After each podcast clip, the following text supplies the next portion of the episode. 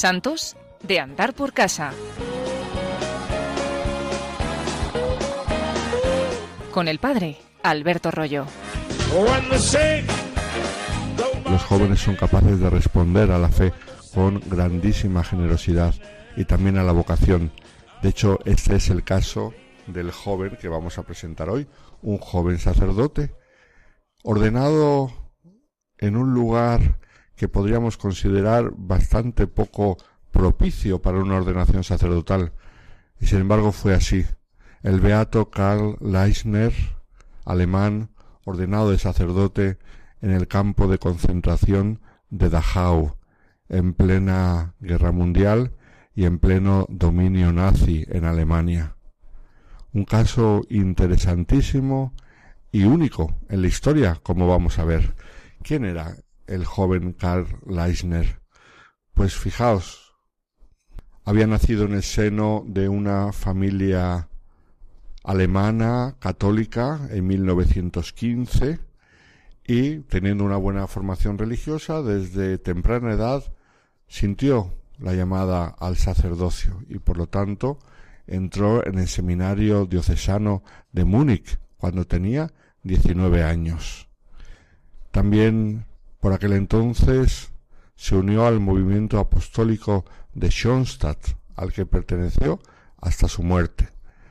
Para los que no lo conocen, pero imagino que la mayoría lo conocéis, el movimiento de Schoenstatt fue fundado por un sacerdote alemán, el padre Kentenich, que está también en proceso de canonización y que ha florecido este movimiento mucho en Alemania y en otros países de Europa y de América. Un movimiento laical, sacerdotal, también tiene consagradas, es un movimiento que busca la unión con Cristo a través de su madre, Nuestra Señora.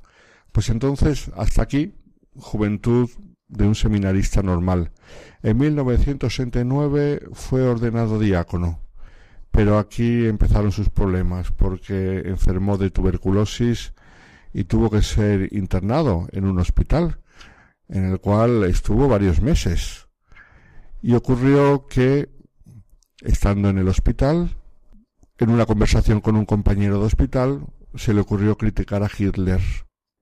Y el que lo oyó le denunció a la Gestapo y entonces fue detenido una vez ya que había salido del hospital le detuvieron la policía secreta nazi lo llevó a una cárcel en la ciudad de Friburgo y el 14 de diciembre de 1941 los nazis lo enviaron al campo de concentración de Dachau, que como sabéis es un campo de concentración a las afueras de la ciudad de Múnich. Es un campo en el cual hubo unos dos mil sacerdotes católicos prisioneros, de los cuales más o menos murieron la mitad, unos mil y pico, y murieron a veces ejecutados, a veces por enfermedades, por debilidad, también hubo una epidemia de malaria en la cual murieron muchos sacerdotes, como mucha gente del campo de concentración, y tenía una particularidad ese campo de concentración, y es que la Santa Sede luchó mucho para que el régimen nazi mm, concentrase a todos los sacerdotes en un mismo campo de concentración. Había sacerdotes alemanes, sacerdotes franceses, holandeses, polacos, de distintas nacionalidades, que se enfrentaban al régimen, que según Alemania iba conquistando países, pues ellos, defendiendo los derechos humanos, eh, se enfrentaban contra el absolutismo nazi. Entonces la Santa Sede, con su diplomacia, luchó para que pudiesen estar en el mismo campo de concentración y reunidos y apoyarse mutuamente. Y de hecho se consiguió. Y en el campo de concentración de Dachau, también, que es el que eligió el régimen nazi para llevar a la mayoría de los sacerdotes, no olvidemos que no todos acabaron allí, porque Hubo otros que fueron llevados al campo de exterminio, por ejemplo, de Auschwitz, pero la inmensa mayoría fueron a Dachau. Entre 1968 y 1945 recibió a 2.579 sacerdotes, de los cuales 1.034 fallecieron. A ellos se le dedicó un par de barracones, concretamente el famoso barracón 26, en el cual se permitió tener una capilla y los mismos presos hicieron un tabernáculo, hicieron un altar, hicieron un crucifijo para que ahí se pudiese tener al Señor y entonces por turno iban celebrando los sacerdotes, pero claro, era imposible, según las costumbres de aquella época, en la cual la concelebración no era tan extendida, pues era imposible que todos fueran celebrando uno por uno cada día. Entonces, pues tomaban turnos, pero por lo menos tenían adoración al Santísimo, tenían la comunión todos los días, y en ese barracón acabó también el beato Karl Leisner. Era diácono y tenía muy mala salud, como fruto de aquella tuberculosis que había padecido, y entonces todo su sufrimiento era la posibilidad de que por mala salud lo llevasen a la enfermería y allí acabasen con él. Era algo muy normal en estos campos. Aquellos que no podían trabajar, aquellos que manifestaban una enfermedad grave, pues directamente se los cargaban en la enfermería. Después también tuvieron un horno crematorio en el campo de Dachau, como se puede visitar hoy en día. Pero él tuvo la suerte que él atribuyó siempre a la intercesión de la Virgen Santísima, que a pesar de su mala salud, no repararan en él los guardias del campo y pudiese hacer una vida más o menos normal. Y ocurrió que en el año 1944, en el mes de septiembre, llegó como prisionero al campo de concentración un obispo francés, de la diócesis de Clermont-Ferrand, Monseñor Gabriel Piguet, y entonces, teniendo un obispo en el campo de concentración, al joven Karl se le ocurrió la posibilidad de ser ordenado sacerdote, ya que era diácono. Pero claro, era una complicación grandísima, porque según las reglas canónicas mm, necesitaba permiso de su ordinario. De hecho, el obispo de Clermont-Ferrand le puso como única condición para ordenarle el permiso de su obispo, las dimisorias de su obispo. Y esto fue toda una aventura, una aventura del amor de Dios, pero una aventura muy difícil y muy arriesgada para conseguir aquel permiso. Resulta que en el campo de concentración había siempre algunos presos que iban a la ciudad de Múnich a vender frutas y verduras que habían cultivado en el campo de concentración. Y entonces, a través de estos presos que salían a vender frutas y verduras, se consiguió contactar con una chica que era de confianza de Múnich, que le llevó la carta al arzobispo de Múnich y devolvió unos días después la carta con el permiso del arzobispo de Múnich.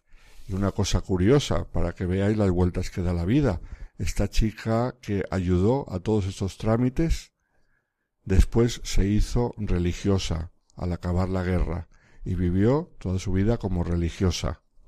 Pues puso su granito de arena para que el beato Karl Leisner pudiese ser ordenado sacerdote. Y hablando de granito de arena, su ordenación fue un acontecimiento en secreto, sin que se enterasen los guardias, pero un acontecimiento entre aquellos del campo de concentración que eran creyentes, no sólo católicos, sino también de otras confesiones. De hecho, cuando llegó el día de la ordenación, le habían los mismos presos, en este caso presas, que también había ah, parte femenina, las presas le habían bordado al obispo una casulla, una mitra, un alba de fiesta. Habían hecho un alba también especial para mm, el ordenando, que se la puso encima de su pijama de rayas. Hubo un grupo de pastores protestantes que ayudaron a decorar la capilla y ayudaron, porque ellos como pastores podían entrar en ese barracón, ayudaron también a preparar una especie de de piscolabis, de aperitivo, después de la ordenación.